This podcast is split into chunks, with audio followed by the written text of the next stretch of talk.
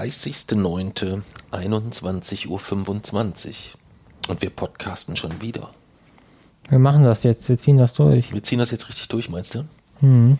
Gut, es sind ja auch einige spannende Strafvorschläge gekommen. Ja, sehr. Ja, ähm, du hattest ja beim letzten Mal dazu aufgerufen, ähm, wie wir uns, beziehungsweise damit wir uns noch effektiver disziplinieren können, wirklich wöchentlich ähm, zumindest unseren Wochenrückblick-Podcast mal unabhängig von den, von den Themenfolgen ähm, zu machen, wie wir uns besser disziplinieren, hattest du gebeten, Vorschläge zu unterbreiten, wie wir uns selbst, wie, oder wie wir denjenigen bestrafen können, an dem es scheitert. Mhm.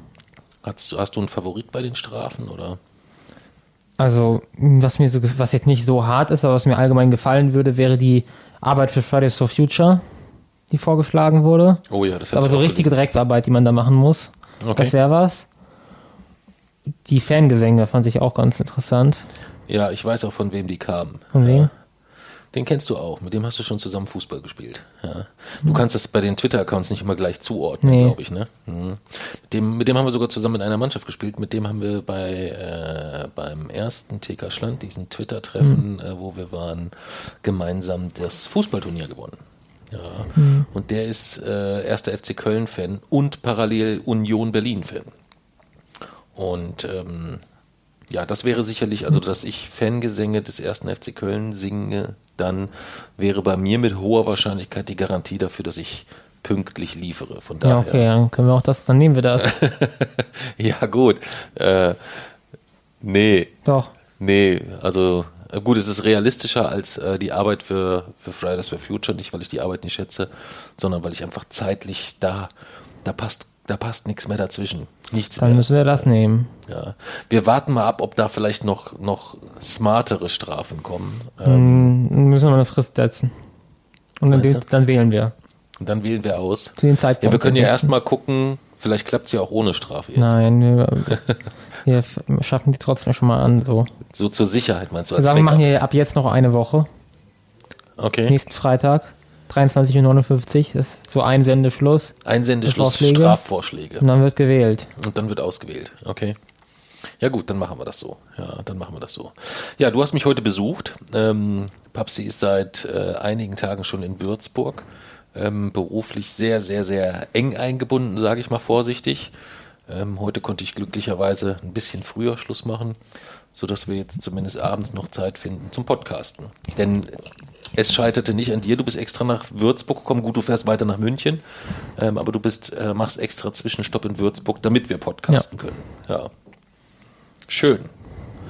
Aber auch unabhängig vom Podcasten freue ich mich, weil es gibt nichts Schlimmeres, als über Tage hinweg abends einsam in diesem Hotelzimmer zu sein. Ja. Ja. Und zu diesem Hotelzimmer, da kommen wir vielleicht gleich zur ersten, ersten Geschichte. Wir haben uns so, so ein bisschen überlegt, dass wir äh, dahingehend uns zumindest jetzt so ein bisschen vorbereiten und sagen, naja, was ist denn in der Woche so passiert? Äh, dass man dann äh, auch was Aktuelleres zu berichten hat, auch wenn wir parallel dazu auch nochmal so ein bisschen auf die Sachen eingehen wollen, die jetzt schon etwas länger zurückliegen, von denen wir aber noch nie gesprochen haben. Zum Beispiel Jugendforsch, da wollen wir heute auf jeden Fall auch nochmal drüber sprechen. Aber mir ist hier in diesem Hotel, wir nennen jetzt mal weder Name noch Marke noch sonst irgendwas, ähm, weil die machen sonst eigentlich auch immer einen ganz großartigen und fantastischen Job, aber mir ist schon was sehr Skurriles hier passiert. Ja. Wir befinden uns gerade in Zimmer 617. Ja. Das Zimmer habe ich seit mehreren Tagen schon. Ja, habe eine Schlüsselkarte dafür, weil ich gesagt habe, naja, wenn und wann du mich auch immer besuchen kannst, wenn du eine Schlüsselkarte brauchst, kann ich dann immer noch eine zweite machen. Ähm, und mein Tagesablauf seitdem ist eigentlich, dass ich morgens sehr, sehr früh, meistens irgendwann so zwischen halb sieben und halb acht spätestens, ähm, äh, schon äh, im äh, Restaurant sein muss. Das ist ein, ja, einen guten Kilometer von hier, da gehe ich meistens zu Fuß hin. Und dann eigentlich auch so vor halb zehn, zehn, manchmal auch deutlich später, also manchmal wird es auch nach Mitternacht erst zurückkomme. Und das Hotelzimmer ist für mich, wie immer, das kennst du aber ja, wenn du mich begleitest, eigentlich nur, ich brauche ein Bett und ich brauche eine Dusche, der Rest ist mir wirklich völlig egal. Ich bin den ersten Abend, was den ersten Abend? Ja, den ersten Abend hier in das Zimmer. Hab dann also meinen, meinen großen Reiserucksack ausgepackt und so die Sachen so, was man so auspackt, ne? Strümpfe, Unterwäsche, Klamotten und hatte auch meine Kopfhörer, äh, die, die ich wirklich so zum Musikhören ne nehme, dort hinten hingelegt. und habe mich abends schlafen gelegt, morgens aufgestanden und dann kam quasi dieser erste Tagesablauf, wo ich den ganzen Tag unterwegs war. Bin aber an dem Tag schon so um halb neun, würde ich sagen, ähm, ungefähr äh, im Hotelzimmer gewesen. Und komme so das Zimmer rein, habe meinen Rucksack dorthin gestellt, wo er auch jetzt steht, so neben das Bett, mich aufs Bett gesetzt und habe mit der Mama telefoniert. Und wir telefonieren und telefonieren und telefonieren und dann sagt sie noch, warum bist du denn so früh schon im Hotel? Dann habe ich gesagt, du, ich habe mein, mein Aufladekabel hier im Hotel gelassen und ich wollte am, am Rechner noch ein bisschen was arbeiten. Ähm, und habe gedacht, ich mache das im Hotel. Und gucke mich in dem Moment so um im Zimmer und denke, das Aufladekabel ist gar nicht hier. Wie komisch. Nochmal den Rucksack durchsucht, nicht gefunden. Ich denke, hm, seltsam. Auf einmal gucke ich so und denke, Moment mal, deine Klamotten sind ja gar nicht im Schrank. Und wo ist eigentlich, sind eigentlich deine Kopfhörer? Bis ich gemerkt habe, ich sitze in einem komplett neuen Zimmer. Weißt du? Und denke so, oh nein, ey, was ist denn jetzt los hier? Vor allen Dingen, hier lagen ja auch noch äh, Elektrogeräte, die, die, die teuren Kopfhörer, es war alles weg. So, oh mein Gott, was ist jetzt hier passiert? Und denkst du, naja, hm, komisch. Ähm, aber was, woran soll's liegen? Ne? Und gehe so raus, ähm, gucke nochmal auf meine Zimmernummer und denke, nee, 619, du warst in 619. Und meine Zimmerschlüsselkarte hat ja auch gepasst. Also wenn ich im falschen Zimmer würde es ja nicht passen. Mhm. War also ganz sicher, das ist definitiv dein Zimmer. Und gehe runter in die Rezeption und sag denen das. Und dann sagt die zu mir, nee, sie sind auf 617. Dann habe ich gesagt, nein, ich bin auf 619. Ich komme ja auch gerade von 619. Die hat dann so lange auf mich eingeredet, bis ich selber schon geglaubt Oha. habe, dass ich auf 617 bin und gesagt habe, jetzt gucke ich nochmal, ob die Karte oben in 617 passt. Und äh, da sagt sie, ich komme mit. Und wir gehen zusammen hoch und ich gehe in Zimmer 617 und was liegt da? Was? Mein, meine Klamotten, mein Kopfhörer, alles mhm. in 617. Das Krude an der Geschichte ist aber, dass ich gesagt habe, auch, sie, die guckte mich dann so grinsend an, so nach dem Motto, na, der ja. hat auch einen an der Waffel oder so, wo ich gesagt habe, naja, Moment, ich muss Ihnen noch was zeigen. Und dann sind wir zu Zimmer 619 gegangen. Und da hat mein Schlüssel auch gepasst. Ja. So, jetzt die große Preisfrage. Ich war also von Anfang an in Zimmer 617. Ja, vom ersten Tag an. Ohne, ohne, mit, ohne, äh, ohne Unterbrechung, mit ja. irgendwas. Warum bin ich denn zielstrebig auf Zimmer 619 zugegangen am zweiten Boah. Abend? So, das wäre Frage 1. Und Frage 2, warum passt an diesem Zimmer dann auch noch der Schlüssel. Oh, das ist schon gruselig. So, und das ist eine Frage, die mir auch die Dame an dem Abend nicht beantworten konnte. Ja. So, jetzt kommt es leider noch skurriler. Einen Tag später, und da war es wirklich, es, es, ich habe wirklich momentan, Jason, du, ich, ich kann das gar nicht, ich weiß gar nicht, wie ich das beschreiben soll. Ich habe wirklich an der Arbeit momentan echt üble Tage. Da geht's wirklich ja. richtig, richtig zur Sache. Und ich trotte dann so den Abend völlig fertig hier den Gang entlang. In welches Zimmer? Welches? In 619. Also da, wo ich eigentlich nicht bin. Aber es passte immer noch ein Schlüssel. Aber diesmal war jemand drin. Da lag ein Mann, fast wie Gott ihn schuf, mit seinem Tablet auf dem Bett und ich nur so die Tür kurz auf und ich so, was zur Hölle? Tür wieder zu und dann so überlegt, oh mein Gott, du warst ja auf 617. Also ich bin nochmal in das falsche Zimmer quasi bin dann schnell hier rüber und hier rein und dann klopfte es eine Stunde später. Das war dann, das war dann die Rezeptionistin, die dem Nachbarzimmer erstmal erklären musste, warum da nachts ein Mann rein. Und die wusste aber wahrscheinlich sofort Bescheid, ähm, weil das war diejenige, die vielleicht den Abend ja. vorher schon hätte die Karte vernünftig sperren müssen. Ja, das war, ähm, wie gesagt, äh, darf eigentlich nicht passieren, ist aber nun mal passiert ähm, ist für mich auch weniger problematisch als für den, für den Herrn nebenan. Ähm, bis auf den ersten Abend, wo ich wirklich gedacht habe, jetzt sind hier deine ganzen Sachen weg. Vielleicht habe ich die Hotelzimmertür aufgelassen oder sonst irgendwas. Ja, aber am komischsten ist, wieso du so auf, äh, 619 zugelaufen bist. Das ist ja, gut, was sein kann. Ich bin momentan wieder unglaublich viel im Hotel auch gerade hier in dem, äh, weil ich in, in, in Würzburg ähm, mehr jetzt wieder zu tun habe als in, in, in München oder in Nürnberg. Und vielleicht war ich in der letzten Woche in 619 oder vorletzten, das, das kann ich dir nicht sagen. Ich hatte irgendwann mal, habe ich mal angefangen, die Fotos zu sammeln, weil ich ehrlich gesagt so ein bisschen monkisch bin. Ich habe mir früher immer die Zimmernummern nochmal fotografiert. Ja. Weil man kriegt ja diese schönen Magnetkarten in dieser schönen Hülle, in dieser Papierhülle, Ja. wo die Zimmernummer draufsteht. Die Papierhülle ist immer die, die ich regelmäßig auf dem Zimmer lasse, weil Mhm. die einfach nervt. Die Karte passt schön ins Portemonnaie. Und vielleicht sollte ich das wieder anfangen, dass ich meine Zimmernummer nochmal fotografiere. Ja. Aber irgendwann war es immer so nervig, wenn du dann deinen, deinen Bilderdatenbestand so auf Ja, äh, so rüberlädst in eine Dropbox oder wo man das auch immer, wo auch immer die anderen das so machen. Da waren immer so viele einfach nur Bilder von irgendwelchen Zimmernummern. weißt du? Ich musste dann immer so ein bisschen an diesen äh, Instagram-Account denken. Ich weiß nicht, kennst du den mit den mit den Hotelfluren? Ja. Ja. Ja, ja. ähm, wo ich gedacht habe, naja, Hotelflure haben dann wenigstens noch, können einen gewissen Charme versprühen, aber jetzt irgendwas mit Hotelzimmerbildern zu machen, hey, Hotelzimmernummerbildern, hm, Ich Nicht finde halt nur so bestimmte Zahlen, also bestimmte Zimmernummern interessant. Irgendwie 314, so für 3,14 von Pi. okay, Oder 128 ist 128 ist die Feinstrukturkonstante.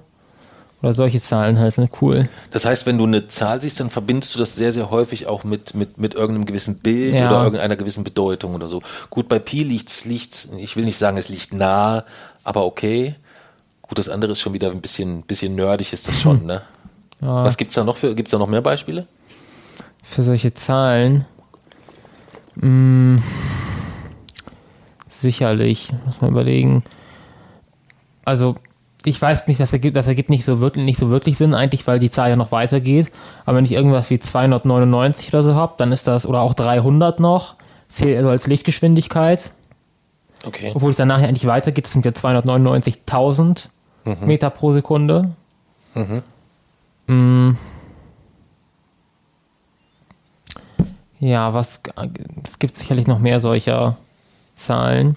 Das Ding ist, in der Regel hängen dann halt noch irgendwelche Potenzen oder sowas dran, aber meistens zählen dann schon die praktisch die also die Faktoren am Anfang, mit denen man das multipliziert, zählen dann praktisch die ersten zwei oder drei, also die, drei müssen es eigentlich schon sein, damit es auffällig ist, die ersten drei Ziffern, äh, so damit das, damit das passt. Okay. Naja, das war jedenfalls mein, mein Hotel. Da wir ja, und ich, da ich ja weiß, wie sehr du Hotelerlebnisse auch liebst, wir haben ja auch im Hotel schon sehr viele ähm, skurrile Dinge ähm, erlebt oder auch äh, selber getan. Ich weiß nicht, ob du dich noch dran erinnerst, wie wir mal ganz hoch im obersten Stockwerk eines Hotels waren und gesagt haben, hier oben kann uns eigentlich nichts passieren. Wir könnten sogar jetzt äh, da so kurz nach dem Duschen, wir saßen da in Shorts, unseren nackten Hintern dort ans, Ja. ans, ans, ans Fenster halten oder so. Also wir haben schon, ähm, dadurch, dass du mich sehr früh, sehr häufig entweder begleitet hast ähm, und dann den ganzen Tag im Hotelzimmer verbracht hast oder die Stadt erkundet hast oder was auch immer, ähm, oder jetzt halt auch einfach mal einen Zwischenstopp machst, äh, haben wir da schon das ein oder andere erlebt. Ja. Ja, kommen wir vielleicht zum, zum, zum nächsten Thema. Corona gibt's auch noch. Ja. Wie ist denn da so die Lage? So. Also nicht die, die, die allgemeine Ja. Lage ist, glaube ich, allen bekannt, sondern Also- eher so deine, deine ganz persönliche Situation. so richtig viel hat sich eigentlich nicht verändert. Mm, Es gelten nach wie vor ungefähr so dieselben Regeln. Äh, Ich habe jetzt von zwei Wochen den BA1-Impfstoff bekommen. Das war schon nochmal gut, aber Das war dein Booster quasi jetzt, Meine ne? Also dein, deine, Booster. dein, dein, dein, insgesamt deine vierte Impfung. fünfte. Die fünfte war das? Ja. Ah, das war bei dir die fünfte. Ja, stimmt, natürlich. Okay. Ja, und ähm, das bringt jetzt natürlich schon nochmal ein bisschen Erleichterung, aber es bringt halt eher so mehr Sicherheitsgefühl. Es ist jetzt nicht so, dass ich das, dass ich dadurch jetzt irgendwo nachlässiger werde, so, aber ich glaube, das kann man sich dadurch nicht leisten. Ganz kurz, bei welcher Impfung warst du denn alleine? Wir waren doch immer zusammen, oder? Das war die erste, wo ich alleine war jetzt. Das war die erste, wo du alleine warst. Und die anderen. Bei den anderen waren wir immer die ersten beiden hatte ich bei meinem Kinderarzt. Ah ja, stimmt. Ja, ja, ja jetzt, dann noch jetzt zwei Off-Label. Ja, okay, genau. Das Ja. danach kam alles, danach kam alles Off-Label, ne? Ja. Ja. Okay, Entschuldigung, ich hatte dich unterbrochen. Ja, und da- dadurch hat man jetzt halt noch ein bisschen mehr Sicherheit so, aber ähm, es ersetzt natürlich nicht tägliche Testungen und äh, FFP2 oder FFP3-Maske und ähm, Meidung von, Vermeidung von größeren Treffen und Veranstaltungen, äh, allgemein äh, Meidung, Vermeidung von äh, Veranstaltungen in Innenräumen. Ja, ich wäre halt- letzte Woche gerne äh, ZSK hat in Würzburg Ja. gespielt. Äh, es hätte fast perfekt gepasst alles, aber du hast gesagt, nein, äh, komplett ausgenommen. Rise Against ist auf Tour, ist äh, mit ZSK ja. als Vorband. Das ja, also es ist, äh, es, es ist hart, aber ich kann es verstehen. Und alleine mag ich nicht gehen. Also wenn Ja. dann, wenn dann würde ich mit dir nur zusammen gehen. Ja. Ja, und das, also ansonsten ist eigentlich alles wie gehabt. Äh, die Inzidenzen sind momentan zu hoch für Lesungen eigentlich. In der Schule bin ich, wenn es in der wenn es im Umfeld gerade keine Fälle gab, wenn nicht, dann nicht. Äh, wenn wir unterwegs sind, gucken, dass man die Züge so abstimmt. Wenn nicht, halt muss ich länger warten. Bin neulich Ja. auch einen ziemlich großen Umweg gefahren, deswegen. Ja, du fährst dann Umwege oder nimmst halt spätere Züge. Ja. Das heißt, äh, oftmals ist es so, dann bin ich irgendwie gegebenenfalls äh, vormittags in irgendeiner Stadt und dann kommst du gegebenenfalls auch mal zum sehr späten Abend Ja. nach. Äh, Stimmt. So sind die Züge dann halt einigermaßen leer. Mm, Ja, und ich denke mal, das wird jetzt, ich hoffe, dass es im Winter, dass man, dass das einigermaßen so bleiben kann. Hm. Nochmal so in Isolation wäre echt nicht so schön, aber mal gucken. Wenn du jetzt so einen normalen Tag nimmst, mit so einem normalen Schultag, danach Ja. vielleicht noch ein bisschen Forschungszentrum, ähm, was würdest du so sagen, so in dem Zeitfenster von morgens, wenn du das Haus verlässt, bis äh, abends, wenn du wieder da bist, um acht, also sagen wir mal so, so zwölf Stunden von acht bis acht, wie viel Prozent dieser Zeit trägst du dann eine FFP2-Maske? 97, 98 Prozent. Das ist schon Also heftig, der ne? einzige Moment sind ja eigentlich, ist manchmal der Berg bei uns abends, also von der Bushaltestelle bis nach oben, Hm. wenn niemand mit mir aussteigt. Und ansonsten fünf Sekunden Trinkpause, wenn ich in, in der Schule dann das Fenster öffne, meinen Kopf rausstecke und halt kurz was trinke. Mm, Und das war's.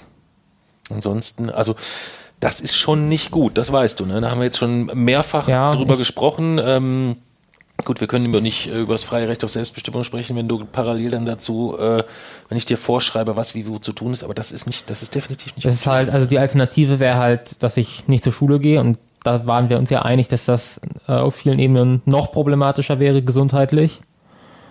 Äh, und dann ist das halt so das kleinste Übel.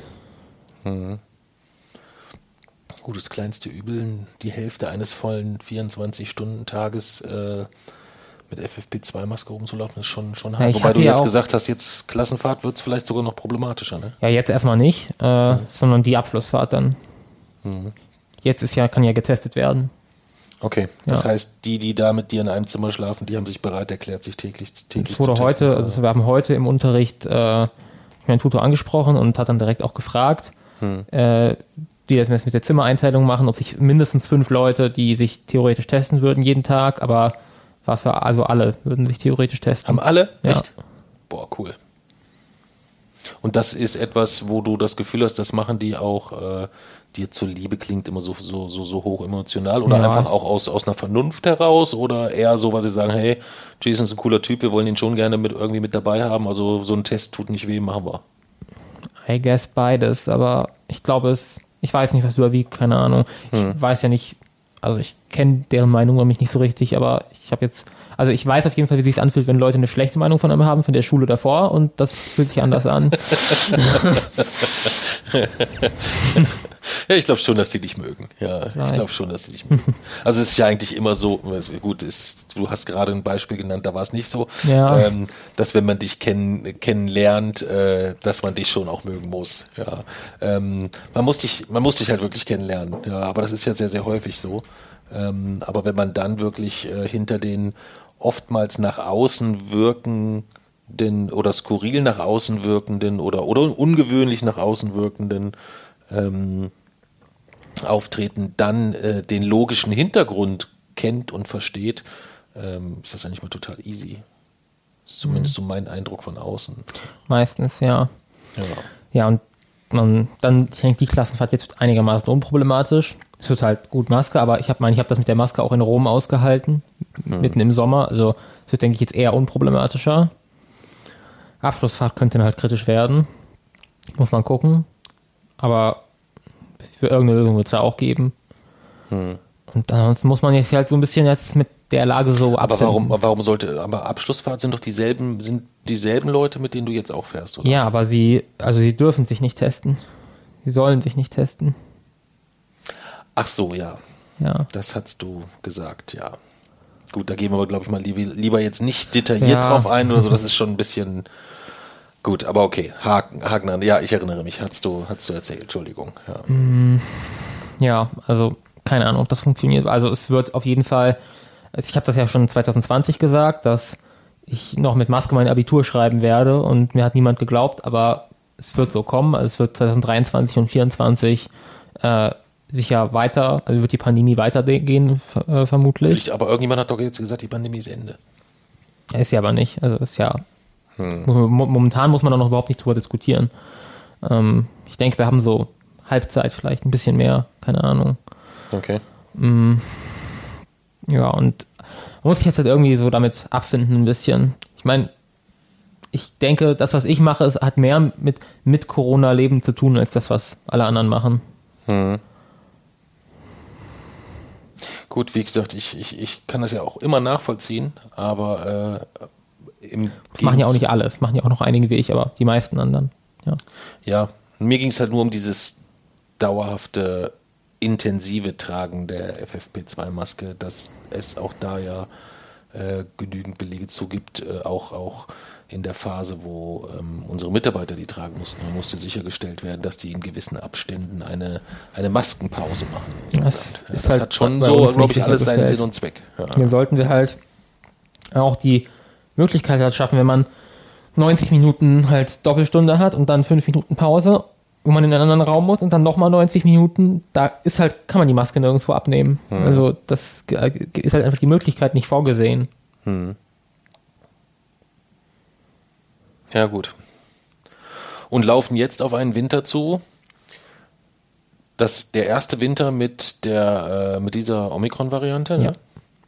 Zudem das allgemeine Gefühl, dass die Pandemie eigentlich vorbei ist, das auch äh, staatlich besiegelt ähm, und bestätigt, würde ich jetzt mal fast sagen, ähm, bis auf vereinzelte vereinzelte Ausnahmen und mit Sorgen rund um den gesamten Kontinent, die das Ganze auch sehr, sehr schnell tatsächlich überlagen. Ja, vor allem um andere Kontinente. Ja.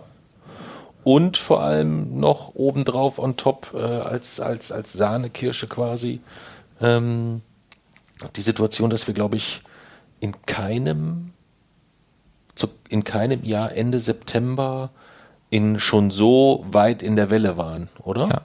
Ich Würde ich, denke, würde ich, glaube ich, glaube Ja, ich nicht. Wenn also ich, ich glaube, das äh, ja. vorletztes Jahr war es, glaube ich, so, dass es so äh, die Herbstferien-Reiserückkehrer, dann stieg das so ein bisschen an und Ja. hatte seinen Peak so rund um Weihnachten oder irgendwie sowas. Ich denke, den Peak dürften wir dieses Mal deutlich vor Weihnachten erreicht haben. wenn Oder es dann der Peak ist. wenn es dann der Peak ist, stimmt. Ja, gut, okay. Ja, ja, so habe ich es ja noch gar nicht berücksichtigt. Ja, Glaubst du denn, dass da nochmal in irgendeiner Art und Weise sowas wie Maßnahmen, in welcher Form auch immer, erf äh, erfolgen? ich denke ja. Was, an was, was denkst du, wird da sich nochmal realistisch anbahnen? Die Maskenpflicht in Einkaufs, beim Einkaufen, da gehe ich von aus. Mhm. Und ich gehe ehrlich gesagt auch davon aus, dass wieder 2G, 3G-Regeln eingesch- eingeführt Das werden. kommt, glaube ich, nicht mehr. weil die jetzt halt mit den neuen Impfstoffen nochmal deutlich, deutlich mehr Sinn ergeben auch. Ähm, und weil da, da gibt es ja eben diese RKI-Simulationen, die zeigen, wie, wenn jetzt tatsächlich mit diesen BA1 und BA5-Stoffen, wenn da jetzt wirklich nochmal eine Impfkampagne gibt, äh, wie das auch die Winterwelle abflachen kann, weil dieser drei, vier Monate anhaltende Schutz vor Infektionen ist für das Individuum jetzt nicht so sicher, dass man sagt, hey, ich kann jetzt ohne Maske rumlaufen, aber es macht natürlich auf die gesamte Welle betrachtet einen riesigen Unterschied. Das flacht es immens ab und von den Krankenhäusern müssen wir ja gar nicht reden, die werden wirklich massiv erleichtert. Also das wäre schon extrem unklug, aber, aber wenn man was, das nicht aber was würde. müsste dazu, äh, helft mir so ein bisschen auf die Sprünge. Ich muss gestehen, äh, auch ich bin ein, ich will nicht sagen, ich bin Corona-müde, aber ich, ich, ich höre auf das, was man mir sagt, wenn es dann soweit ist, dass ich mich mit, mit welchen äh, Impfzeitpunkten oder sonstigen äh, konkreten Maßnahmen wieder beschäftigen muss, lese ich mich da auch immer ein bisschen im Detail an. Aber mir ist jetzt so im jetzigen Status nicht klar, welcher Impfstoff da gerade wie, wo, zu welchem Status und was, welchen Vorteil der anderen gegenüber hätte und was wir eigentlich jetzt bräuchten, welche Situation, um äh, diese Winterwelle, ähm, ich glaube, das Wort Winterwelle kann auch schon keiner mehr hören, oder? Überhaupt Ich weiß Wellen, nicht. Aber wie müsste denn der Status sein? Naja, also man geht davon aus, dass also eine gute Quote wären jetzt dieses Jahr noch einmal 40 Millionen Menschen mit den neuen Impfstoffen zu impfen. Dieses Jahr noch. Ja, 40 Millionen. Also bevor praktisch, äh, das passiert nicht, das kann ich jetzt schon sagen. das würde halt die Welle deutlich, auch von den Infektionszahlen her deutlich abflachen und die Krankenhausbelastung halt massiv reduzieren, noch viel stärker. Ähm, was halt, was diese, wir haben jetzt einen BA1 und einen BA5-Impfstoff. Was da jetzt vorteilhaft ist, wissen wir nicht genau. Und es ist ehrlich gesagt auch nicht so wichtig, denn es sind erstmal, also es ist erstmal Omikron-Impfstoffe und sie bieten eine Kreuzimmunität. BA1-Impfstoff schützt auch gegen BA5. Ähm, und wir wissen ja auch nicht genau, was für eine Variante jetzt im Winter dominiert. Momentan ist es die BA5-Variante. Gleichzeitig tauchen momentan aber wieder Varianten auf, die genetisch von der BA2-Variante abstammen, aber ansteckender sind als BA5. Das heißt, es könnte sein, dass im Winter eine Variante wieder kommt, die genetisch BA2 ähnlicher ist als BA5. Dann könnten die BA1, BA2-Impfstoffe wieder besser sein. Oder es passiert so, dass diese BA5-Variante, die wir jetzt aktuell haben, bleibt. Dann könnten die BA5-Impfstoffe ein bisschen besser sein. Was genau jetzt vorteilhaft sein wird, das wissen wir nicht genau. Was wir aber in jedem Fall wissen, ist, dass beide Impfstoffe äh, besser schützen als die alten Impfstoffe gegen egal welche Omikron-Variante. Und dass deswegen Vorteil ist jetzt, vorteilhaft ist jetzt erstmal zu impfen, egal mit welchem davon. Okay. Okay. Und mal ganz unabhängig vom Impfen, wenn man jetzt äh, sich nicht so mega tief einliest in alle Details und auch nicht bereit ist, den gesamten Tag äh, mit einer FFP2-Maske ähm, zu, zu, zu bewerkstelligen oder es auch gar nicht kann vielleicht. Gibt es denn irgendwas, wo, was, wo du sagen würdest, das ist eigentlich die, ähm, deine persönliche Empfehlung, wo du sagst, da ist irgendwie so ein Verhältnis von viel Schutz zu wenig Aufwand oder irgendwie sowas? Gibt es da irgendwie so, so Eigentlich Sachen? ist es tatsächlich die Maske. Das ist der, die mit Abstand effektivste Maßnahme, weil eine richtig, also bei einem Treffen, wenn jetzt beide zwei Leute eine FFP2-Maske richtig tragen, besteht praktisch kein Ansteckungsrisiko. Also eigentlich ist es ist das tatsächlich die Maßnahme. Äh, vor allem dann bei solchen, ich würde mich so ärgern, wenn es irgendwie beim Einkaufen oder so passieren würde, weil es da halt wirklich 20, 30 Minuten sind oder so. Und da lohnt es sich definitiv, diese Maske zu tragen. Und richtig vor allem zu tragen. Das ist ein Riesenproblem, dass wir nach zweieinhalb Jahren diese Maske immer noch nicht richtig tragen können einfach. Und es ist ja keine Pflicht mehr mittlerweile. Also die Leute, die in diesen Einkaufsläden die Maske falsch tragen, haben es anscheinend tatsächlich immer noch nicht mitbekommen. Irgendwie. Ja, stimmt. Ich verstehe es nicht. Stimmt, vorher Ähm, hatte man die, die, die, ja. so die, die, die Maske auf halb neun, wo man wusste, die haben einfach keinen Bock drauf. Ja. Aber die, die jetzt ohne Pflicht Maske tragen und dann falsch, das sind die, die es tatsächlich Ja, also man haben. muss ja wirklich einmal den Bügel fest an die Nase anpassen, einatmen, schauen, ob man einen Luftstrom hat. Also das muss man halt schon, sonst ist der Schutz deutlich, deutlich reduziert. Und ich glaube, den Unterschied zwischen FFP2 und OP-Maske, wie deutlich der ist, den haben wir auch wieder noch nicht ganz erfasst. Da war ich aber auch überrascht, als Ja. du mir das mal gesagt hast. Hast du die Zahlen noch so, so grob parat oder du hast es mir mal erklärt? Ja, ich also habe es vergessen. hat- ich weiß nur, dass es mega beeindruckend Man war. hat, also man hat festgelegte äh, Umstände ähm, und man hat dort praktisch, wenn man, also ich, die genaue Zahl weiß ich nicht, aber es sind vergleichbare Umstände zwischen allen vier und da hat man bei einer, äh, also wenn man praktisch ohne Maske ein Ansteckungsrisiko von über 90 Prozent hat, hat man mit OP-Maske ein Ansteckungsrisiko von 10 Prozent. Äh, mit einer schlecht, also mit einer gut sitzenden OP-Maske 10 Prozent, mit einer schlecht sitzenden FFP2-Maske 4 Prozent und mit einer gut sitzenden FFP2-Maske unter 0,1 Prozent, also weniger als ein Promille. Und damit ist halt klar, wenn wir das mit den Masken anständig hinkriegen würden, dann könnten wir diese Pandemie beenden. Aber wir wollen halt nicht.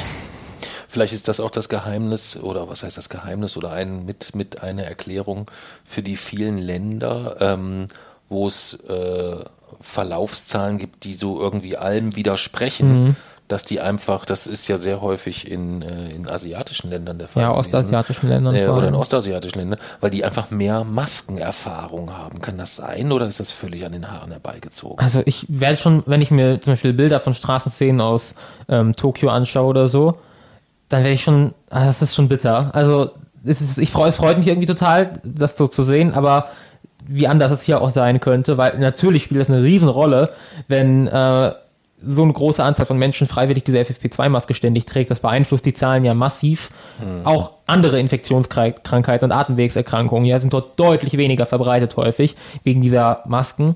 Und es ist ja gesetzlich nicht strenger als hier, sondern es ist einfach dieses, äh, wenn man drau draußen geht in die Fußgängerzone, dann tragen wirklich ausnahmslos alle eine Maske auf diesen Bildern, obwohl es keine Pflicht gibt. Und das ist schon, das finde ich zum einen, würde ich mich natürlich Corona-mäßig dort wohlfühlen, aber ich würde mich überhaupt in so einer Gesellschaft auch viel wohler fühlen, einfach, in der ich so weiß, in der das so die vorherrschenden Werte sind, praktisch. Ich würde mich halt einfach, ich weiß nicht, also selbst wenn diese Pandemie jetzt vorbei wäre und ich wüsste, ich könnte mich nicht mehr mit Corona anstecken, würde ich mich hier unter den Menschen nicht mehr so wohl fühlen wie vor der Pandemie, weil ich weiß, was im Zweifel passiert, wenn es mal drauf ankommt, wenn es mal irgendeinen Okay, Notfall verstehe. gibt, dann macht jeder hier, äh, wird plötzlich egoistisch. Und das, wie gesagt, wird auch nicht mehr so weggehen, weil das ist halt einfach ein, so ein Vertrauensbruch und das war vor allem im letzten Winter, wo ich so gesehen habe, man wird komplett allein gelassen eigentlich, sollte es mal dazu kommen und das geht nicht mehr weg und deswegen würde ich würde mich allgemein halt viel wohler fühlen, wenn ich wüsste, ich bin in einer Gesellschaft, wo es drauf, wenn es drauf ankommt, dann steht man auch zusammen und macht sowas. Und deswegen, natürlich, das hat einen riesigen Einfluss, dass in vielen ostasiatischen Ländern diese, diese Maßnahmen mit den Masken ergriffen werden und was die Quarantäne angeht. Also Taiwan zum Beispiel, eines der sehr erfolgreichen Länder, hat sich halt ganz bewusst geweigert, die Quarantäne zu verkürzen von 14 Tagen auf weniger. Äh, wo wir ja auch gesagt haben, jetzt fünf Tage ohne Freitesten. Das ist halt, das ist Quatsch. Also man hat Leute, man hat die Leute gefunden, die infiziert sind und lässt sie trotzdem raus. Das ist, das ist so ein Quatsch. Hm, okay. Ja, das, also Maske und ich würde halt, das kann man immer schwer selbst steuern, aber dieses Testen, ne, also uns hat das Testen ja jetzt auch schon mindestens einmal ver- vermutlich vor einem potenziellen Superspreading-Event bewahrt bei uns zu Hause. Daher, wenn man die Kontrolle darüber hat, halt verlangen, dass sich die Leute testen, mit denen man sich trifft und wenn man nicht, dann kann man zumindest andere schützen, indem man sich selbst testet. Also das halte ich auch für relativ wichtig. Und ich fürchte, manche, bei, bei, bei, bei ganz, ich glaube nicht, dass man jetzt so allgemeine Kontaktreduktion, man kann- sollte sich nicht mehr mit Leuten treffen, weil das ist mit Maske und Test, wie gesagt, gut möglich. Aber so größere Veranstaltungen in äh, Hallen oder vor allem auch Restaurantbesuche drinnen sind halt nicht ohne Risiko möglich. Die muss man, da muss man einfach drauf verzichten momentan, fürchte ich. Wo du gerade ansprichst, den, den, den, den Super, den Superspreader-Event, wo wir durchs Testen vorbei sind, musste ich kurz schlucken. Das war der letzte Abend, wo meine Mama oder dein Öhmchen bei uns zu Hause war. Oder? Stimmt, ja. Ich denke ja. Ja. War nämlich ein Abend, wo wir eigentlich alle zusammen essen wollten und dann äh, meine Mama äh, Corona-positiv war. Ja. Ähm, und wir dann den, das, den geplanten Abend ein wenig anders verbringen mussten insgesamt. Ja. Ähm, ja, jetzt äh, bin ich gerade ein, ein, ein, ein wenig von der Rolle. Ähm, springen, wir, springen wir zum nächsten Thema. Ist das okay für dich? Ja. Ähm, Jugend forscht wollten wir drüber sprechen. Ähm, war für dich ein riesiges Thema, eigentlich so das komplette erste Halbjahr, kann man sagen, oder die ersten vier Monate diesen Jahres, aber auch viele Wochen und Monate des letzten Jahres. Ähm, magst du vielleicht A, einmal für jemanden, der jetzt so gar nicht weiß, was du da überhaupt treibst, mal so ganz vorne kurz ausholen, wann du da so eingestiegen bist, wo machst du das, wie bist du dazu gekommen, vielleicht in der kurzen Variante und dann aber auch sehr äh, gerne etwas ausführlicher, wo das dieses Jahr hingeführt hat und wie es da war. Okay, ja. Mm. Also der Plan für dieses Jahr war ja praktisch von Anfang an schon so die erste Jahreshälfte sich auf das Projekt konzentrieren und ähm, damit zur Jugend forscht gehen, die zweite Jahreshälfte dann das Wochenendrebellenbuch vorantreiben und das läuft eigentlich ganz gut soweit wie geplant. Äh, alles, denn ich habe, wie gesagt, mich im Winter und dann auch im Frühling halt sehr intensiv mit meinem Projekt beschäftigt. Fünf bis sechs Tage die Woche war ich da und habe wirklich äh, jedes Mal mehrere Stunden daran gearbeitet auch in den Ferien und ähm, bin schon sehr stolz auf meine Ergebnisse, die ich dort jetzt raus habe. Das ist der Zeitaufwand hat sich definitiv gelohnt, weil da sind echt einige überraschende und ziemlich coole Ergebnisse rausgekommen. Ähm, dementsprechend alles nach Plan gelaufen soweit. Dann war ich ja auf den Regionalwettbewerben, die meistens eher so ein bisschen obligatorisch sind, also man muss halt so durch. Ähm, und auf dem, Landeswettbewerb, auf dem Landeswettbewerb in den Hessen, der auch ziemlich cool war. Mm, Und dann, genau, war der Bundeswettbewerb. Und ich würde, wie gesagt, sagen, die, das, der, oder der, der Zeitaufwand hat sich definitiv voll gelohnt, weil ich die Ergebnisse sind wirklich, die sind wirklich toll. Ähm, ich denke aber mittlerweile, dass Jugend forscht so als, ich sag mal, als Medium, also als Präsentationsort dafür nicht geeignet ist, also nicht richtig ist für mein Projekt. Ähm, und ich nicht so viel Zeit darin investieren sollte, künftig es anderen für andere erklärbar zu machen, weil ich habe halt letztlich nur in den ersten Wochen wirklich geforscht und habe dann ja fast das gesamte Frühjahr damit verbracht, die Arbeit zu schreiben und Poster zu machen und Präsentationen zu üben, um letztlich es den JurorInnen zu erklären und dem Publikum.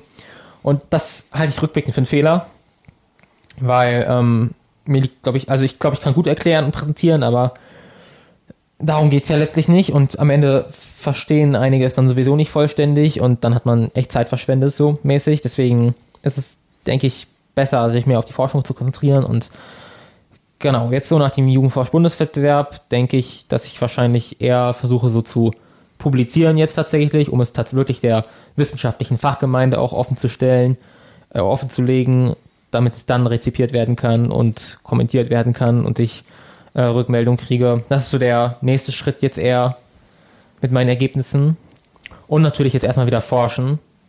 Nicht mehr so, hab nicht, hab jetzt natürlich nicht mehr so viel Zeit wie, wie vorher, aber ich will jetzt mich erstmal wieder vor allem damit beschäftigen, Dinge herauszufinden und weniger es verzweifelt versuchen, Leuten zu erklären. Hm.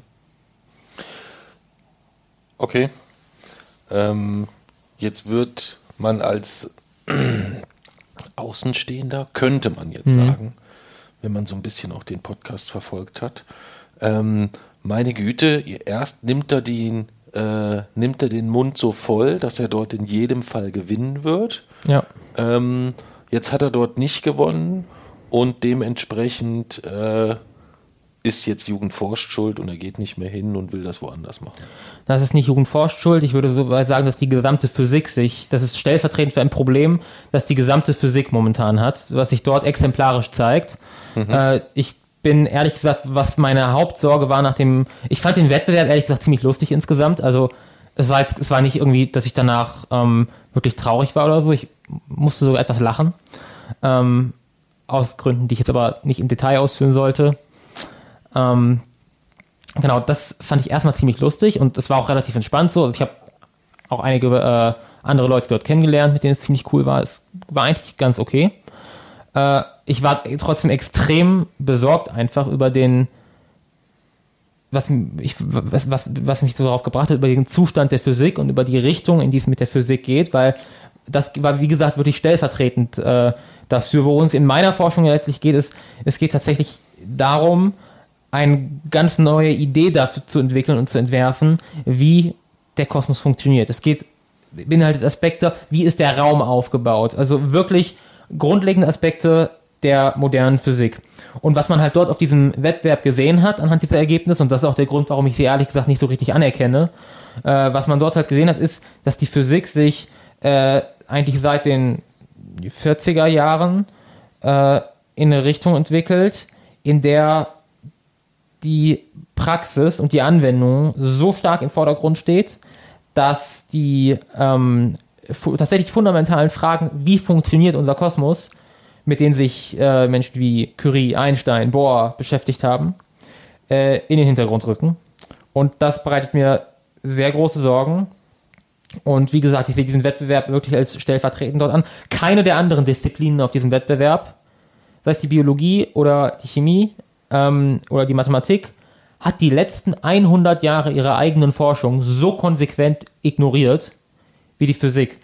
Es werden tatsächlich letztlich werden, wenn man mal sich das anschaut, werden immer Projekte ausgezeichnet, für die die letzten 300 Jahre Physik irrelevant sind.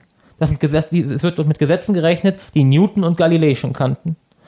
Das macht sie nicht falsch, aber es ist offensichtlich, dass auf dieser Basis es nicht funktionieren wird, die grundlegenden offenen Fragen der modernen Physik zu lösen.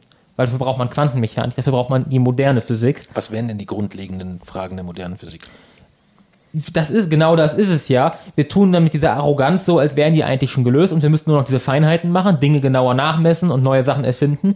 Wir wissen letztlich nichts. Wir wissen nicht, wie Universum, das Universum entstanden ist. Wir wissen nicht, wie das Universum enden wird. Wir wissen nicht, wieso sich das Universum ausdehnt. Wir wissen nicht, was Raum und Zeit sind. Wir kennen nicht die Begründung dafür, wieso die Naturgesetze so sind, wie sie sind. Wir kennen nicht die Begründung dafür, wieso die Teilchenmassen so sind, Aber wir haben doch den Raum und die Zeit schon relativ gut definiert, oder nicht? Nicht wirklich. Wir haben durch Einstein, haben wir, also durch die allgemeine Relativitätstheorie, wissen wir letztlich, dass Raum und Zeit, ähm, also dass wir eine vierdimensionale Raumzeit haben. Ähm, das ist aber letztlich auch schon alles. Wir wissen nicht, wie Raum und Zeit auf mikroskopischer Ebene aufgebaut sind, woraus die bestehen. Und damit beschäftigt sich ein Teil meines Projektes, mit einer neuen Idee Raum zu konstruieren, praktisch auf, aus der Quantenmechanik nämlich. Ähm, und das ist eine absolut offene Sache. Wir wissen nicht, ob praktisch der, also wir wissen zum Beispiel bei Ladungen. Ladungen sind aufgeteilt in kleinste minimale Ladungen, Elementarladungen. Das ist die Ladung des Elektrons im Negativen und die Ladung des Protons im Positiven. Kleiner geht nicht, die kann, lässt sich nicht halbieren. Das ist der Quant, also praktisch das Minimum. Äh, das ist bei ganz vielen Dingen so. Das ist, wie gesagt, bei der Ladung so, Elementarladung. Äh, und so gibt es ganz viele Größen in unserer Welt, die quantisiert sind, also in kleinste Einheiten unterteilt. Äh, Elementarladung einmal, äh, wie gesagt, ist die Ladung des Elektrons und die Ladung des Protons, halt unterschiedlich ausgerichtet, aber derselbe Betrag, nämlich die Elementarladung. Ähm, die Masse ist vermutlich ebenfalls quantisiert, kleinste Masseneinheit, Planckmasse. Ähm, es gibt äh, minimale praktisch, ich sag mal, Pakete der elektromagnetischen Wechselwirkung, das sind die Photonen. Ganz viele Dinge sind in kleinste Abschnitte unterteilt in der Welt. Und wir wissen nicht, ob es bei Raum und Zeit auch so ist. Ob der Raum praktisch, also ob der Raum praktisch, wenn man immer weiter reinzoomt, kontinuierlich ist, immer weiter geht, oder ob wir irgendwann praktisch eine Art Gitter haben, wo wir sagen, der Raum besteht jetzt aus kleinsten Raumparzellen, die sich nicht weiter aufteilen lassen. Ähm, das wissen wir schlicht nicht. Wir wissen nicht, wie Raum und Zeit aufgebaut sind. Und das ist, wie gesagt, nur einer wir wissen wirklich letztlich nichts. Und wir tun mit einer großen Arroganz so, als wäre all das schon gelöst und als könnten wir jetzt uns mit der Physik damit beschäftigen, das hier noch auf sieben Nachkommastellen genauer auszurechnen und das jetzt hier noch zu optimieren. Wir wissen nichts. Wir wissen nicht nur nicht, wie Raum und Zeit aufgebaut sind. Wir wissen auch nicht, wie schwarze Löcher zum Beispiel funktionieren. Wir verstehen das äh, Verhalten von Objekten nahe dem absoluten Nullpunkt noch nicht vollständig. Äh, es gibt so viel. Wir haben wirklich von den grundlegenden Dingen keine Ahnung. Und die Modelle, die wir momentan haben, das Standardmodell zum Beispiel, bieten null Erklärung für die Naturgesetze und die Naturkonstanten, wieso sie die Werte haben, die sie haben. Wir können sie messen und wir beschäftigen uns in der Physik nur damit, sie immer genauer messen zu können, aber wir können sie nicht erklären. Sie sind einfach so, wie sie sind. Und damit haben die Naturkonstanten in der modernen Physik einfach die Rolle der Götter übernommen. Man sagt einfach, wir nehmen sie so hin, wie sie sind, sie existieren, wir müssen sie nicht erklären. Und das halte ich nicht für wissenschaftlich. Und das ist der Grund, wieso ich mir große Sorgen mache um die Zukunft der Physik. Und das hat sich nach dem Wettbewerb intensiviert. Das hat mich tatsächlich traurig gemacht. Der Rest war eigentlich ganz lustig. Okay. Gut, ich wollte ja auch nur ein bisschen äh, dich ein bisschen pieken. Ich meine, ich war ja den, äh, den Sonntag war ich ja dann da zur, zur Siegerehrung. Deswegen habe ich das ja so ein bisschen verfolgt und mitbekommen, ähm, was da los war. Ein bisschen enttäuscht warst du aber schon im ersten Moment. Nee, Nee? Nee.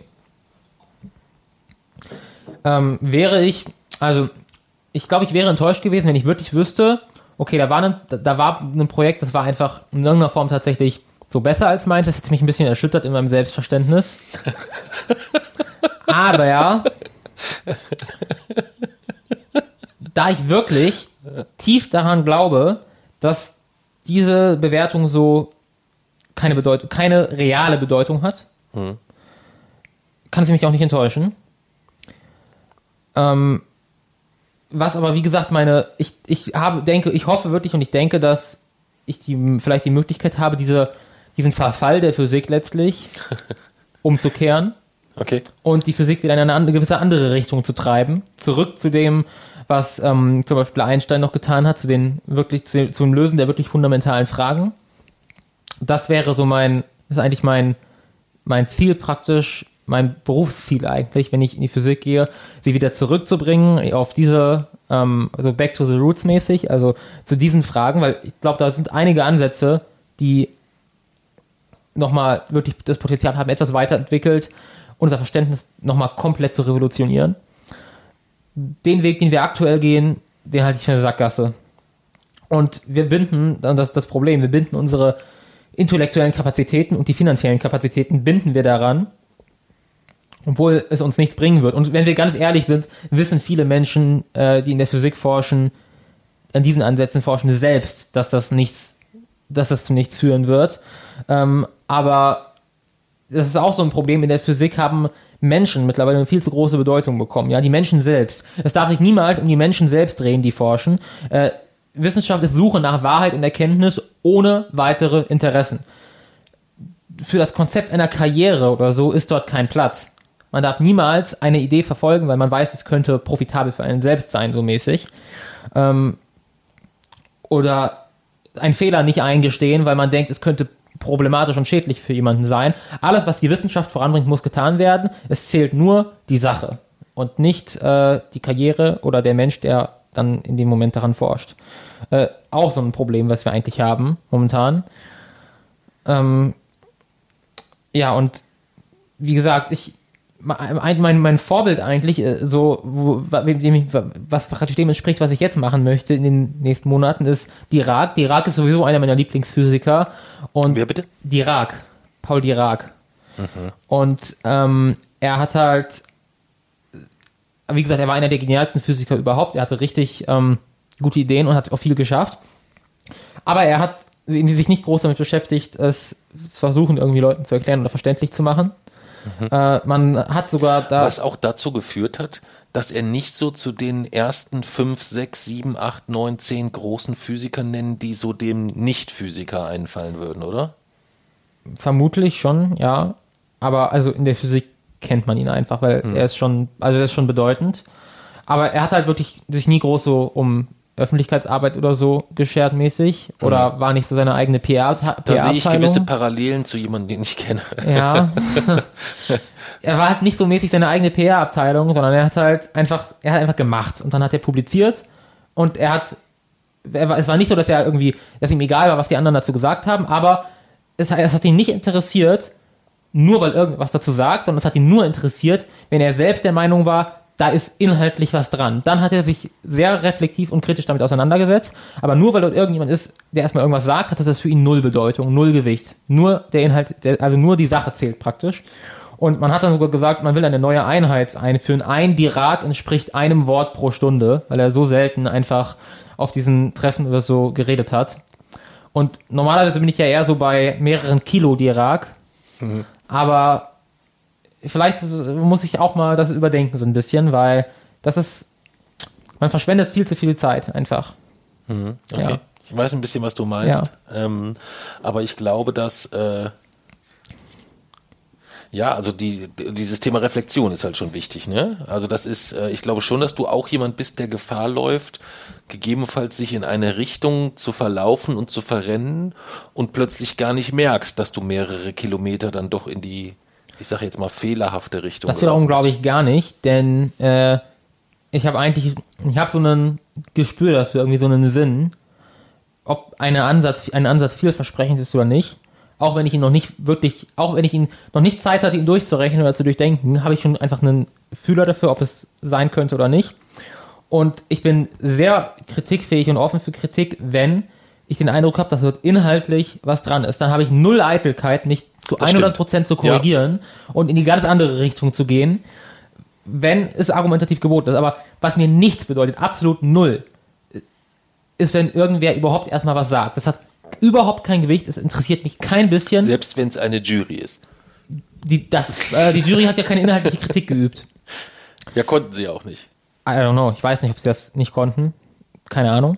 Du warst doch im Anschluss nochmal da. Das war doch der. Ja, ich hatte ja. das vorhin so interpretiert, dass du aus Höflichkeit heraus gesagt hast, dass du nicht über die Details sprechen musst, dass es da um die, vielleicht sollten wir das vielleicht nur kurz klären, sonst habe ich dich nämlich missverstanden, dass du ja nach der Bewertung nochmal zum Nachgespräch zur Jury ja. gegangen bist und dich dort eigentlich in einer gewissen Form eigentlich bestätigt gefühlt hast bei einem Verdacht, den du hattest. Ja, so, und das war das, wo du, was du auch eben darauf bezogen hast, wo du gesagt hattest, du willst nicht in die, äh, weiter in die Details angeht, was die gesamten Wettbewerb angeht, oder gab es da noch andere Punkte, die ich vielleicht gar nicht mitgekriegt habe? Mm, es gab einige Punkte so. Okay. Ja. Gut, dann äh, äh, finde ich in Ordnung, finde ich auch, finde ich auch gut, wenn du sagst, ähm, wir haken das da ab äh, und ich konzentriere mich. Weil es halt, wie gesagt, wirklich egal ist. Der einzige Punkt, der, den ich ja den ich letztlich wirklich mitgenommen habe, ist, dass ich ich habe mich vorher schon damit, damit beschäftigt so und habe mir immer schon so ein bisschen Sorgen gemacht, weil irgendwie es ist es ist eine, keine so goldene Phase momentan der Physik. Hm. Die war in den 20ern und so, war es halt wirklich so innerhalb von fünf Jahren kam ein Schlag auf den anderen und die Physik war eine ganz andere und momentan ist es irgendwie so ein bisschen dümpelt, sich, dümpelt es so vor sich hin. Äh, das macht mir halt echt Sorgen und das hat, hat sich halt echt nochmal, auch das hat sich wirklich nochmal bestätigt. Das ist das wirklich Wichtige. Äh, was dann nun äh, bei diesem Wettbewerb genau rausgekommen ist, das spielt, um ehrlich zu sein, keine Rolle. Aber wenn wir dann bei der Physik allgemein ja. sind, was glaubst du denn, was ist denn der Grund dafür, dass eher der Fokus darauf gelegt wird, die 28. Kommastelle äh, irgendwie von irgendeinem anderen speziellen wichtigen Wert nochmal detaillierter zu berechnen? Na, also historisch gesehen ist es der Einfluss des Militärs tatsächlich, der von den, äh, der von diesen, der diesen Sinneswechsel, diesen Sinneswandel so gebracht hat, äh, von wir gehen grundlegenden Fragen nach zu wir forschen anwendungsorientiert ähm, das war vor allem tatsächlich das Manhattan Project sogar, also der Bau der Atombombe. Ähm, da waren die letztlich die Kernphysiker, die zuvor äh, die Struktur der Atome aufgeklärt haben, die also sich mit ganz grundlegenden Fragen beschäftigt haben. Äh, was ist Energie oder die allgemeine Relativitätstheorie aufgestellt, wie gesagt, Atommodelle entworfen, haben sich dann ja damit beschäftigt, diese Bomben zu bauen. Und da ist ja, da steckt ja keine fundamentale Physik hinter, diese Bombe zu bauen, sondern das ist, sind Berechnungen letztlich. Also man das rechnet Anwendungen halt, genau. Quasi, ja. Äh, dadurch, dadurch wird man nichts Neues herausfinden. Das mhm. ist einfach eine ganz andere Sache. Und äh, in der Sowjetunion war es damals ähnlich, aber die USA waren schon, äh, ich sag mal, der, dieser, der, das Zentrum dieser neuen Form von Physik und das war auch nach dem, ging auch nach dem Kalten Krieg dort so weiter. Also das ist eine ganz andere Denktradition mäßig so. Ähm, und das, also das, da, da kommt es historisch so ein bisschen her. Ich denke, diese Scheu praktisch vor äh, davor, sich wieder den fundamentalen Fragen zuzu, zuzuwenden, ist halt eine gewisse Form von Eitelkeit und Arroganz auch, weil wir da jetzt halt nochmal einsehen müssten, so, dass wir eigentlich immer noch so in der Wiege sind, dass wir noch ganz am Anfang in diesem, in diesem Stadion sind, in diesem Stadium sind.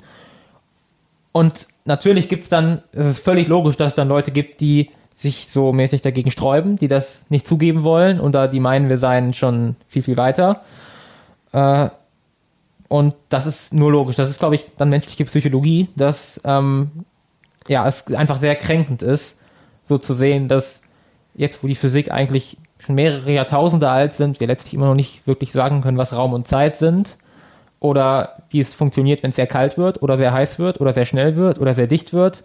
Also mhm. von den wichtigen Fragen eigentlich nichts wirklich geklärt haben. Aber ich sehe das halt so anders. Also es wäre schon extrem, also es wäre extrem langweilig, jetzt in einer Zeit geboren zu werden, wo die Physik nur noch darin besteht, Naturkonstanten weiter auszumessen. Also ich bin ehrlich gesagt froh, dass noch nicht alles so gelöst ist. Hm. Weil was soll man sonst noch machen? Weil nur darauf praktisch Dinge genauer nachzumessen, ich glaube, das kann ich erst nicht besonders gut, weil man, dafür muss man sehr genau arbeiten. Und es ist halt auch nicht der Grund, wieso ich Physiker werden möchte. Hm, okay. Ja, spannend. Ich hatte gedacht, dass es, äh, du beschreibst das jetzt aus der Richtung, wo es so den Ursprung hat. Ich hatte gedacht, das ist so eine Entwicklung, die auch so einer gesellschaftlichen Entwicklung folgt, dass eigentlich alles bis ins letzte Detail gemessen wird heute, so weißt du. Man hat die Tracking-App, wie viel Kilometer, wie viel Schritte, wann, wie, wo, was bin ich ran. Die eine App nimmt noch den Herzschlag parallel auf ja. und dann hier scanne ich noch meine Kalorienanzahl und das. Äh, also das ist so dieses dieses, dieses, dieses Treiben, alles zu messen, zu, zu, zu bewerten, äh, zu berechnen, ähm, dass das vielleicht das irgendwie so ein bisschen... Ja, also das ist grundsätzlich ja erstmal nichts falsch. Es ist ja in der Physik ist es so extrem, dass wir ja mittlerweile die wir sagen ja nicht mehr praktisch, wir passen unsere Messwerte an, sondern wir legen die Werte von Konstanten einfach fest und passen dann die Größen danach an. Also zum Beispiel, jetzt ist es ja so, der Meter, mhm. also die Definition eines Meters, mhm. ist an die Lichtgeschwindigkeit gekoppelt. Die Lichtgeschwindigkeit ist exakt festgelegt. Es ist festgelegt, dass das Licht exakt so und so viele Meter pro Sekunde zurücklegt, mhm. weil wir so den Meter definieren.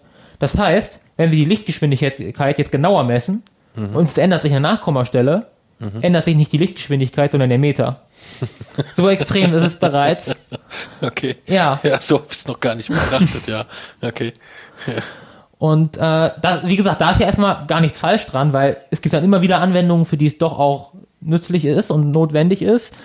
Ähm, aber es ist überhaupt so, dass in der Physik ähm, wir uns einfach an die falschen Ideen heften oder auch mehr oder weniger klammern. Zum Beispiel diese ganze Supersymmetrie, Supersymmetrie und auch die Stringtheorie. Da war ich ja ein großer Fan von, weil das ist einfach, das ist eine coole Idee so und es ist halt richtig hübsch eigentlich auch und elegant so. Äh, und dann hat man ja den Hadronenspeicherring gebaut in äh, Genf, um das nachzuweisen. Und er hat es nicht nachgewiesen. Er hat das Higgs-Boson gefunden. Ähm, aber er hat es nicht, er hat, konnte keine Superpartner nachweisen und auch keine Extradimensionen. Und anstatt das hinzunehmen und zu sagen, okay, das ist ein Zeichen dafür, dass wir in die falsche Richtung gesucht haben, das ist ein Ergebnis, es ist ein wissenschaftliches Ergebnis, sagt man, dann sind die äh, Extradimensionen halt kleiner und wir haben andere Schwingungsmuster von Strings und man passt es so weit an, dass es furchtbar hässlich und kompliziert wird, nur um irgendwie noch praktisch diese Lücke auszunutzen. Die Lücke wird immer kleiner, wir können immer genauer messen und wir finden nichts in die Richtung. Und anstatt das anzunehmen und zu sagen, kümmern wir uns um andere Dinge, klammert man sich daran. Und ähm, wie gesagt, dadurch verliert die Theorie auch je, alles, was sie eigentlich vorteilhaft gemacht hat, wenn man sie immer weiter anpassen muss und sie wird dabei immer komplizierter und unschöner. Äh, aber das musst du mir mal erklären. Also ja. das habe ich, das verstehe ich jetzt nicht mit dieser. Du hast jetzt zwei oder dreimal das, das und oh, das so sieht's hübsch ja. aus und so weiter. Diese Attraktivität einer ja. Theorie. Erklär mir, das verstehe ich nicht. Naja, eine Theorie, also man sagt, eine Theorie ist elegant, wenn sie äh, möglichst viele unterschiedliche Phänomene, die auch nichts miteinander zu tun haben auf den ersten Blick, mhm. durch möglichst wenige Regeln erklärt. Mhm es ist ein, immer ein schlechtes Zeichen, das ist einfach historische Erfahrung mittlerweile aus 100 Jahren Wissenschaftsgeschichte. Es ist immer ein schlechtes Zeichen, wenn man eine Theorie praktisch im Nachhinein mäßig so anpassen muss. Also wenn man praktisch neue Ergebnisse hat, dann okay, dann müssen wir es nochmal so anpassen, damit sie die auch erklärt. Dann hat man wieder neue Ergebnisse, dann müssen wir die Theorie nochmal so anpassen, damit sie das auch erklärt. Am besten ist es, wenn man sich mit einer Theorie äh, Dinge prognostizieren lassen, die man noch gar nicht beobachtet hat. Und später beobachtet man genau das. Das ist ein gutes Zeichen. Das war bei Einsteins Relativitätstheorie der Fall. Okay. Man hat Dinge prognostiziert, bevor man sie überhaupt beobachten konnte. Und mittlerweile machen wir es umgekehrt. Wir beobachten Dinge, die überhaupt nicht zur Theorie passen und verändern dann die Theorie, damit es noch irgendwie passt. Und das funktioniert halt einfach okay, nicht. Okay, jetzt verstehe ich. Es ist ja. halt Erfahrung, dass es nicht funktioniert, weil das hat man vor 500 Jahren schon versucht. Als man bemerkt hat, die Bahnen der Planeten äh, passen nicht zu runden Kreisbahnen und man hat damals die Bahnen der Planeten müssen rund sein, weil rund, das ist göttlich, da ist der Punkt praktisch, äh, ist jeder Punkt auf der Bahn gleich weit vom Mittelpunkt entfernt, das ist die göttliche Harmonie, weil man war sehr von Religion noch beeinflusst, im, äh, so um 1500, also hat man gesagt, es müssen Kreisbahnen sein und so. Und als man dann gemerkt hat, die Bahnen, also die Bewegungen der Planeten passen aber nicht zu Kreisbahnen, weil man konnte jetzt genauer messen und hat gesehen, das funktioniert so nicht, hat man gesagt, es sind Kreisbahnen auf Kreisbahnen. Also man hat eine Kreisbahn und der Mittelpunkt einer weiteren Kreisbahn bewegt sich auf dieser Kreisbahn. Also man hat praktisch so Epizyklen, so Doppelkreise. Mhm. Und als man gesagt, das passt auch nicht, hat man noch eine Schicht dazu gemacht. Irgendwann hat man Kreisbahn auf Kreisbahn auf Kreisbahn auf Kreisbahn. Und irgendwann konnte man es dann halbwegs dadurch erklären. Aber es ist halt trotzdem Quatsch, weil man die Theorie so unschön machen musste praktisch, so unelegant und man musste sie so kompliziert machen, dass es viel einfacher zu war. Es sind halt Ellipsen, es sind keine Kreise. Mhm. Aber man hat sich an den Gedanken geklammert, dass es Kreise sein müssen, weil das ist ja die göttliche Ordnung und hat dadurch praktisch es immer, immer komplizierter gemacht. Und das ist eine Sackgasse. Und wir 500 Jahre später tun wir exakt dasselbe wieder. Wir klammern uns so an alte Vorstellungen, die wir haben, diesmal nicht religiös, aber irgendwie so kulturell, dass wir die Theorie komplett verschandeln, aber nicht bereit sind, uns etwas Einfachem, Neuerem zuzuwenden. Und das ist schon interessant zu sehen, dass wir letztlich immer noch in der Wiege sind, weil wir machen immer noch exakt dieselben Fehler wie vor 500 Jahren und im Wesentlichen haben wir uns vielleicht gar nicht so viel weiterentwickelt, wie wir denken. Aber wie gesagt, das ist eine Kränkung dann für die Wissenschaft und deswegen wollen wir es nicht wahrhaben. Darf ich mal was ganz Provokatives fragen? Was denn?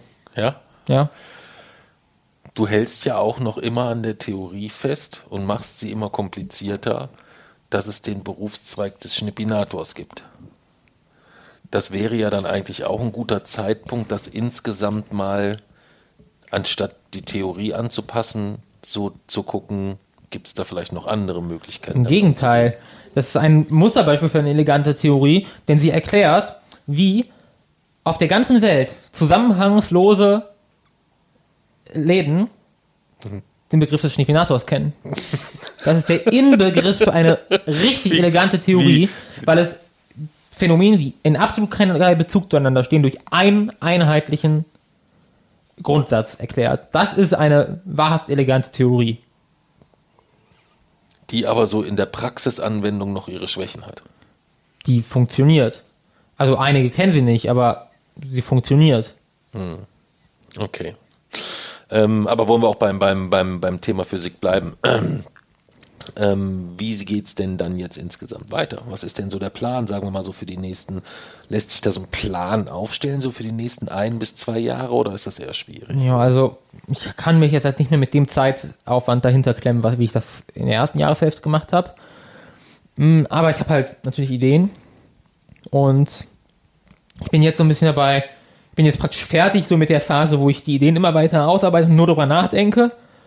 Und jetzt sind wir praktisch so in der Phase, wo auch konkret wieder simuliert wird, wo es an die Anwendung geht, wo auch gerechnet wird, also wo man versucht, das Ganze dann mühselig irgendwie sich dran zu arbeiten, es überprüfen zu können. Ich denke, das wird noch ein Jahr ungefähr in Anspruch nehmen, vielleicht auch länger. Und dann prüfen. Und ich denke mal, dass es, also dass ich nach meinem Abitur dann soweit bin, dass ich ähm, Ergebnisse habe dazu. Die möchte ich dann auch publizieren. Vielleicht mache ich auch sowas dann in die Richtung und dann zum Thema einer möglichen Bachelorarbeit oder so im Studium. Mal gucken. Ähm, aber wie gesagt, jetzt hat erstmal wieder Wochenendrebell Priorität. Und die besten Einfälle kommen mir sowieso spontan. Also wenn ich nicht darüber nachdenke gerade, sondern wenn ich einfach nur durch die Gegend laufe und mir kommt dann so, ein, so eine Idee, wie ich jetzt was lösen könnte. Okay. Und die Arbeit, die halt wirklich einfach Fleiß ist, die dauert jetzt einfach ein bisschen länger, weil ich mich auch noch um andere Dinge kümmern muss momentan. Hm, okay, verstehe ich, verstehe ich. Ja, meine Güte, so schnell hatten wir eine Stunde, aber noch nie voll. Ja. Wahnsinn, Wahnsinn, Wahnsinn. Hat er richtig Bock gemacht. Ich liege aber auch hier mega gemütlich so auf diesem Hotelbett, kann mich kaum noch regen mit meinen Knochenschmerzen und hab dir sehr, sehr, sehr gerne zugehört. Sehr, sehr gerne. Ich höre dir immer gerne zu, Ja. aber heute besonders gerne. Wollen wir vielleicht äh, zum Abschluss vor der guten Nachricht, äh, die wir ja zum, zum, zum Ende des Podcasts immer bringen wollen, nochmal anstoßen? Ja. Normalerweise ist das ja immer die Situation, wo wir mit unserem äh, Peters Malz, Horsts Malz, Katrins Malz äh, anstoßen, weil vielleicht äh, ein Steady-Unterstützer sich eine, eine Malzbiertaufe gesichert hat. Heute scheitert es nicht daran, dass wir keinen Steady-Unterstützer haben, sondern heute scheitert es am Malzbier, sondern wir müssten jetzt quasi mit Kakao und Limo anstoßen. Deswegen gibt es heute keine Taufe.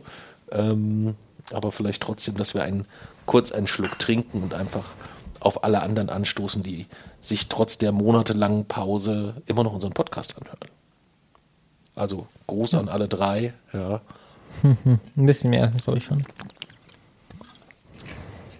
Ja, wir haben ja gesagt, ähm, dadurch, dass wir in der Vergangenheit äh, auch immer mal recht gern sehr apokalyptisch, sehr negativ, ähm, was heißt sehr negativ, sehr realistisch an die gesellschaftliche Ja. Gesamtlage drangegangen sind, ähm, war es für viele immer schwierig, auch unserem Podcast länger zuzuhören, weil ähm, mit schlechten Nachrichten wird man ja häufig genug konfrontiert, so dass wir uns mal vorgenommen hatten, dass wir sagen, wir wollen eigentlich den Podcast immer mit einer guten Nachricht beschließen. Und heute wollen wir mit der guten Nachricht beschließen, dass jetzt, während wir hier sitzen und aufnehmen am 30.09., ähm, sitzt Nevin wo ganz anders. Nevin Subotic kriegt heute das Bundesverdienstkreuz verliehen. Ja, und ähm, das ist A, eine gute Nachricht, äh, weil es uns riesig, riesig, riesig freut, einfach, ähm, dass Nevin und sein persönliches Engagement dementsprechend dort äh, diese wirklich sehr, sehr große Ehre erfährt. Aber es auch insgesamt natürlich ähm, auch Aufmerksamkeit für die Arbeit der Stiftung, ähm, weil das ist letztendlich ja der, der auch mit der Ursprung ähm, für die für diese Ehrung, die er dort erhalten hat. Aber dass er dort dann ähm, jetzt für sein so soziales Engagement und dann äh, in dem Fall speziell für den Kampf gegen die Trinkwasserknappheit in Afrika äh, geehrt wird und das Bundesverdienstkreuz erhält. Ähm, ja, freut uns einfach riesig, riesig, riesig, riesig. Alles, alles, alles Liebe von hier ähm, und Gruß und Glückwünsche, auch wenn die das Kreuz nicht direkt mitkriegen, auch an das gesamte Team der Nevin Subotic Stiftung, die dort wirklich einen ganz, ganz, ganz, ganz fantastischen Job machen. Und von daher gilt natürlich wie immer ähm, ganz unabhängig von Steady und äh, dem ganzen Gedöns, wer auch immer da mal den ein oder anderen Euro übrig hat, da ist wirklich Geld sehr, sehr gut aufgehoben. Es wird mega transparent, also transparenter geht's wirklich hm. nicht. Ähm, beschrieben, man kann gegebenenfalls später äh, über Geotex äh, sehen, wo sein Euro, wo das, wo das Geld eingesetzt wurde, etc. Also es ist wirklich ganz, ganz, ganz, ganz großartig. Und auch dort gilt, ähm, ergänzend, äh, wer mehr dazu erfahren will, sollte sich den, ähm, den großartigen Podcast Hotel Matze äh, mit Nevin Subotic, gibt es mittlerweile sogar zwei großartige Folgen, eine mit Nevin äh, alleine und eine zweite Folge, die ich fast noch einen Tick besser finde, zusammen mit Chari. Ja, ähm, äh, im Hotel Matze. Zwei ganz großartige Folgen möchten wir zum Abschluss jedem nochmal ganz intensiv ans Herz legen.